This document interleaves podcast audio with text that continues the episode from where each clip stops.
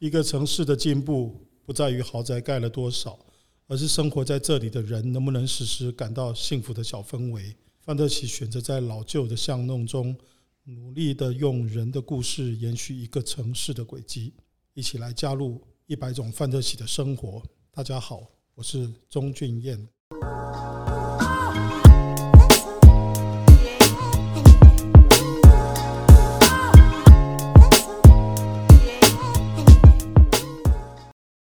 实际上，为什么称为候鸟？那其实也是蛮偶然的一个嗯讲法。因为我们那时候呃，应该是二零，我记得应该是二零一四年啊。二零一四年那个时候，我们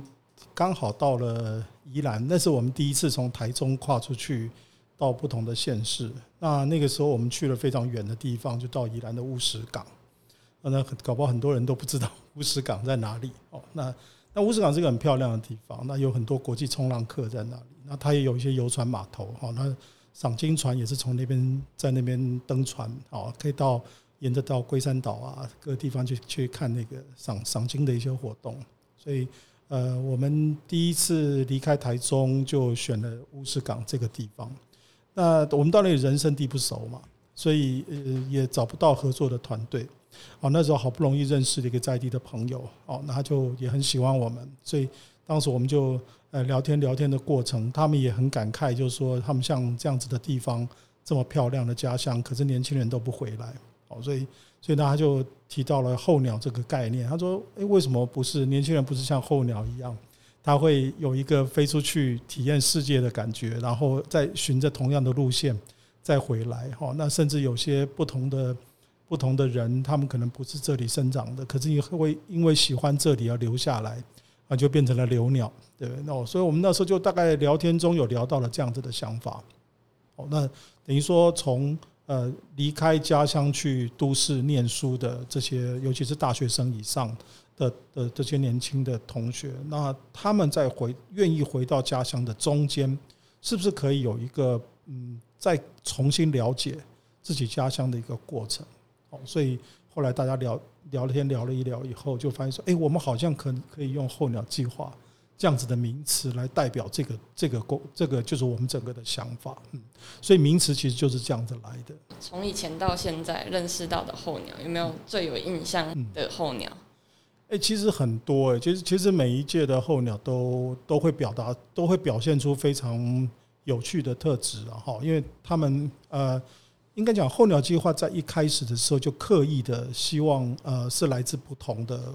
地方，尤其是越偏乡来的同学越好。我当时在选择的时候，所以你们，你们像你们来的时候，都会有一些自我介绍，哦，说你大概来自什么样，哪一个哪一个乡镇，尤其是乡镇，那你念的是哪一个科系等等。哦，我们其实就刻意去选择比较冷门的科系。然后再一个就是呃，当然有一部分叫设计科系，因为整个候鸟计划的核心还是跟设计有关嘛，哈，所以设计设计科技的同学是核心，但是我们会刻意搭配很多比较冷门的科系，好，然后还有一个就是希望这些呃一部分的同学能够来自比较偏乡的这些乡镇，他们有一些在偏乡长大哦的一些生活经验，哦，所以过去我们曾经有像我印象中有航太航太科系的。哦，像水利工程的哦，还有我记得法律系的政治系，但这是讲同学来自的科系嘛。哦，那普遍都会听到一个事情，就是我家乡什么都没有。对，这是我们最常听到的事情。我印象很深，是那时候是航，应该是航太科系的这个同学嘛。哈，那你看他念那么高科技的，这么这么先，这么这么前，这种先进的这种知识性的东西。他就觉得他的家乡，他说：“他说我的家乡除了电线杆跟 Seven Eleven 之外，什么都没有。”对，这是他来的时候的第一个想法。结果他现在呢，他现在在他自己的家乡工作，所以，所以我我觉得他经过一个一个计划的这种呃，等于说他从不同的角度，他会去看到自己家乡的一些一些事情。哦，那还有一还有一个是我记得是土木工程系的，他来的时候就大一而已。对。那我们就认为大一的学生就基本上就高中生嘛，对，才刚毕业嘛，对。那所以，哎，我们就很好奇他为什么要来这里？他就觉得他从小跟祖母一起长大，所以他能接受到的是更上一代的很多的讲法跟观念，那也是鼓励他离开家乡哦。所以我记得他应该是来自于布布袋还是铺子，我忘了，就是大概在那一带哦。那那一样的讲法也是觉得说家乡什么都没有，可是他又很想回去跟就是跟家里一起生活嘛。对，所以他就有这种矛盾的矛盾的这种想回去又不知道回去做什么的这种这种呃感觉，所以呃，那他现在从大二开始，他就很投入在学校的有关于地方，就是经过了一年级，经过了候鸟计划之后，他就很非常投入在学校的这种地方社造的工作里面哦，所以现在也是学校里面在这一方面计划里面一个非常老师们非常得力的助手。嗯，他今年应该毕业了，嗯，应该毕业。那还有一些就是。呃，其实经过这些计划之后，有很多都投入在相关的工作里面。可以看到，一些蛮大的比例的同学都会选择哦，跟这个地方创生或地方呃，或者这种呃社社区营造有关的这种相关工作里面，有的是设计，那有的是呃，比如说活动企划哦，或者是甚至就到呃像类似的公司一样，直接在地方工作。所以我我自己会觉得说，每一年。他们都会有，因为因为科系都来自不同地方，所以会碰撞不同的火花。那每每一年都其实都会产出不一样的效果。就是为什么会对这些老房子特别的有感触？像我们是民国五十几年、五十二年出生的，我们那个时候其实台湾的环境不是这样嘛。哦，我们还可以看到很多老的物件。我们呃，比如说我们嗯，过年的时候回到。像我我们老家在屏东嘛，那我们回到屏东，你还是可以感受很多很浓郁的过年气氛嘛。哦，那在这种老屋子里面，邻居也都是这样子啊。那可是台湾在那个时候，大概六十年、七十年那个时候，其实大就是开始经济起飞，然后大量的建设，你就看到这种生活记忆里这种就是大量消失。可是那个时候社会的价值观，就是大家的价值观是这样，就是往前走嘛。所以有时候我们在批评，比如说有些呃经济起飞中的开发中国家或者什么，我们会说啊，他们都这太这个为了经济发展都牺牲什么什么什么。其实台湾也经历这样的过程。哦，所以有时候像最明显，我们都会讲中国大陆嘛，对不对？哦，大大陆人他们为了追求经济怎么样怎么样。可是可是其实台湾经历过这样的过程。哦，我们拆掉很多我们的东西，然后。土壤也污染了，水也污染了，对不对？空气也污染了。那现在要花更多的力气，要把这些环境再变好。其实就是在在过去这个发展的过程中，其实我们不太注意这个事情，就是追求钱嘛。那跟你们现在所看到的环境其实是不太一样的。哦，所以，所以我们当然到了一个年纪，就会有这种。就是话题或者是生活的节奏都会慢下来，就是大家都会开始讲以前的事情，就会发现以前事情都不在了，就是那除了呃人也不见了，这个东西也不见了。嗯，我自己其实最深的感受是这样，就是我其实从小都在台北长大，然后工作来了台中，我其实真正在屏东生活的时间没有很长哦。可是你如果问我是哪里人，我当然直觉的告诉你是屏东人。那这个认同到底哪里来的？哦，所以这个认同不是因为我在那里生活很久，是因为我的父母亲来自那里，他们从小在那里出生，他们在那里出生，然后长大，然后然后到工作。那我从小要跟着父母亲，哦，像那个时候我记得还没有，好像还没有举光号吧？对，那火车，你知道，我们从台北过年的时候，为了要回回回屏东跟祖母一起过年，我们可能要坐。八个钟头、十个钟头的火车，车厢是塞得跟沙丁鱼一样。对，所以你们现在看到印度，看到哪里说那个车厢塞得满满的，我们会觉得很滑稽。没有，台湾以前也是这样。对，那我们就大包小包的，你知道从台北带一个东西，有点感觉一年到了衣锦还乡，你知道大家都带着东西要回去。那，嗯，我我我我我觉得这样子这样子的这个过程，就是会跟人跟透过一些仪式，比如过年哦，或者说。呃，探望或者是扫墓或者什么，就是这种我们在传统生活里头那些仪式感的东西，这件事一直在影响说，哦，我跟那里有还是有一点连接关系。对，如果没有这些事情呢，就没有连接了。对，产生这样子的一个认同，重新认识自己的家乡，好像愿意这样回去。其实你认识地方之后，就有很多事情可以做。所以。所以我觉得那个是一个很重要的一个一个过程。好，所以呃，我我觉得我觉得是第一个，呃，所以我们就会想要保存一些怎么让你回到那里，你还会有连记忆点的连接感的建筑是最重要的一个事情，够大，然后人在里面生活，对，然后他经他可以经历十年、二十年，哦，呃，不，可能经历几十年、上百年，哦，他都可以。那所以他他会记载的很多记忆跟人之间的这种故事，哦，所以建筑是我们认为最重要要去保存的一件事情，不管它是不是一个历史建筑，哦，那那第二个当然就是呃很多人文历史故事的这些挖掘，它会让你跟那个地方会有更多的连接感，嗯，哦，就是范特喜未来有没有想要尝试一些新的领域啊，或者是做一些。更多的发展，因为范特喜可能是以社会设计为目的做提案，那有没有就是对这次有更多的想法？嗯，我我觉得这个有好几个层面哈。嗯，往新的地方发展，一个是构想，那构想一定会有很多，好像我们就越来越想整合这个所谓的聚落这个形态。哦，那以前的使用会用。少少的建筑，单栋建筑，或者是一个一个，嗯，可能几栋建筑合起来一个小的小的群体来做思考，但是我们的越来越想要用一个比较大的范围，所以我们现在在看事情的时候，大概都至少看个一平方公里左右这样子的一个范围，所以我们自己有一个呃一平方公里的这种生步行生活圈的一种想法哦，但是以前我们是以一个核心的。建筑物，然后用旅游的概念跟商业活动的概念去做串联，就说：哎，你来到这里，比如说你来到绿光计划，哦，它离成品很近，它离收购百货很近，科博馆、美术馆，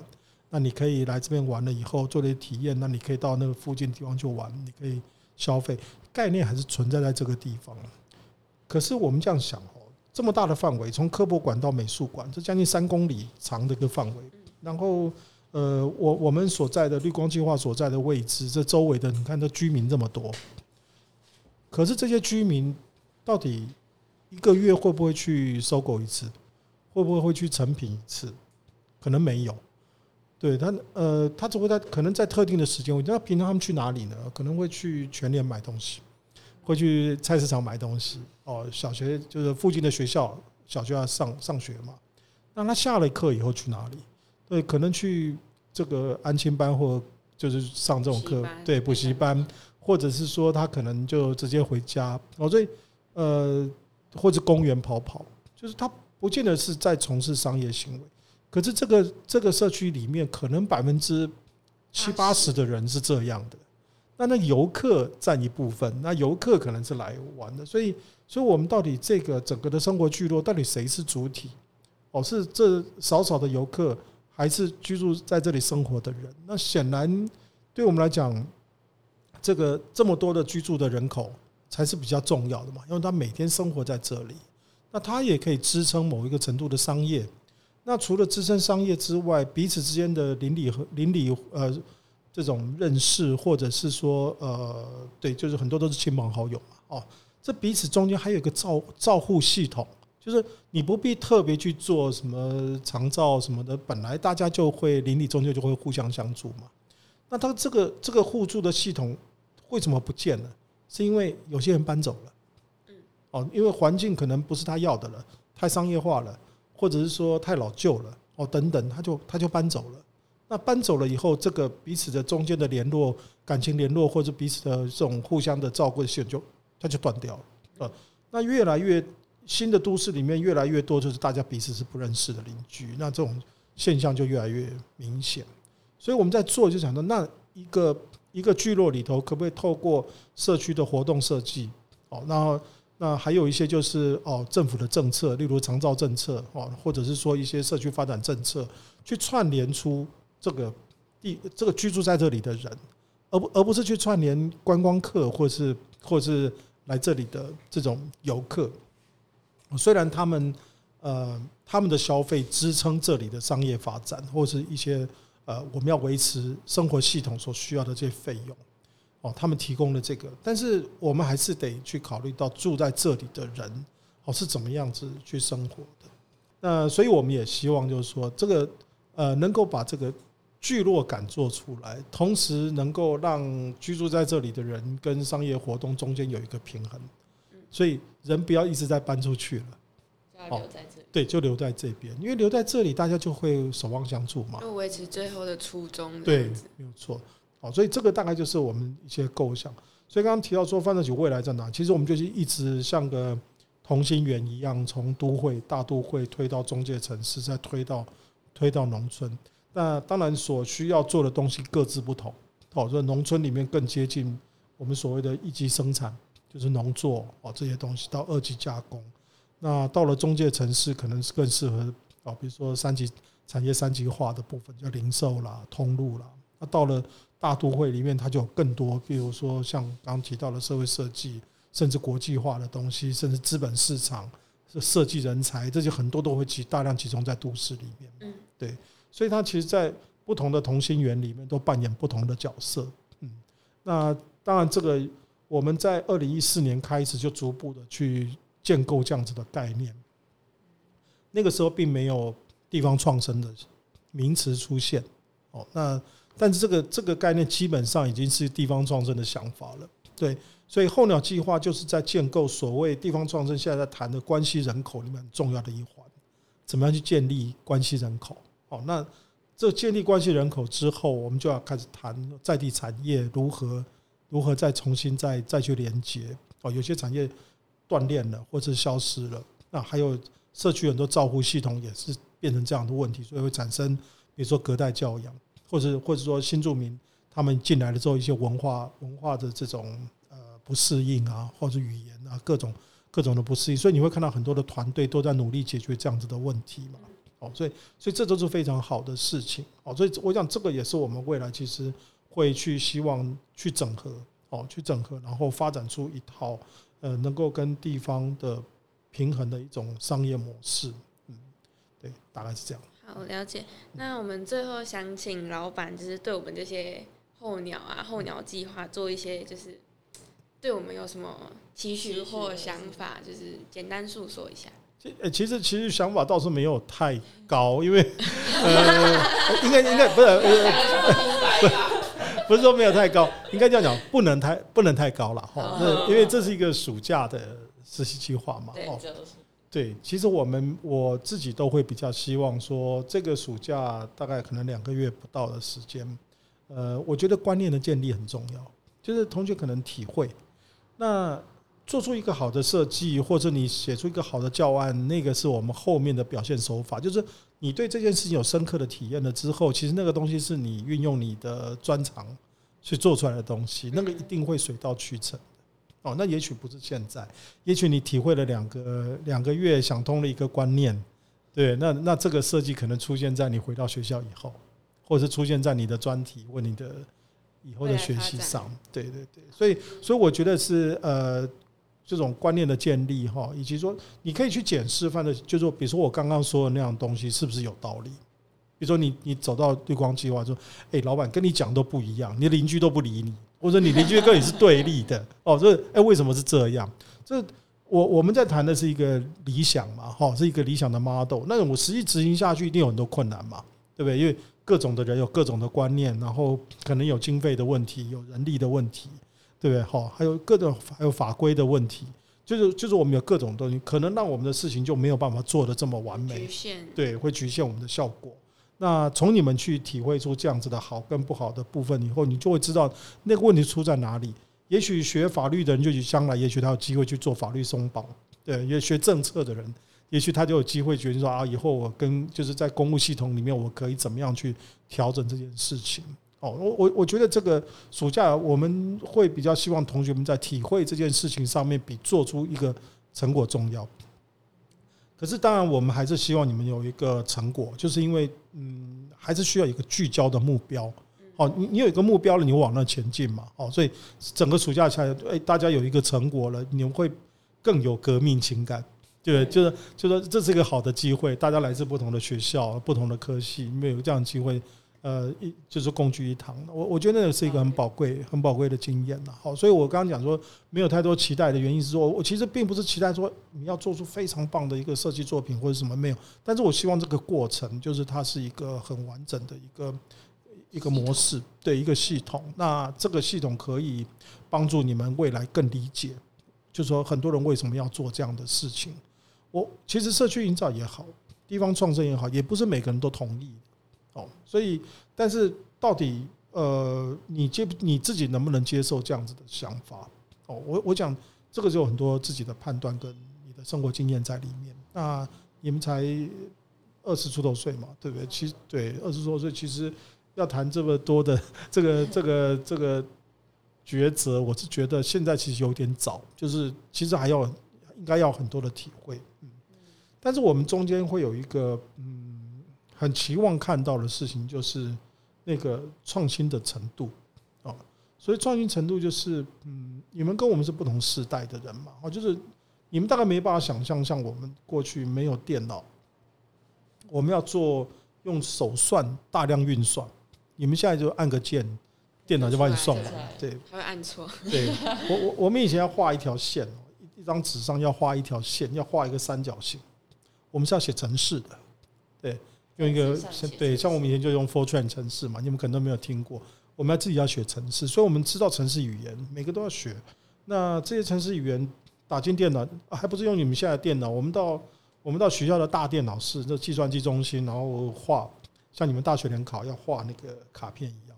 对，那画错了就要重新排队，然后再来一张这样，对，哦。所以那个就是我们的城市设计，然后每一个码用画的画进去，然后打输进电脑里头，那电脑就当当当跑出来，哎，哇，好很有趣哦，一一大堆城市嘛，然后跑出来一行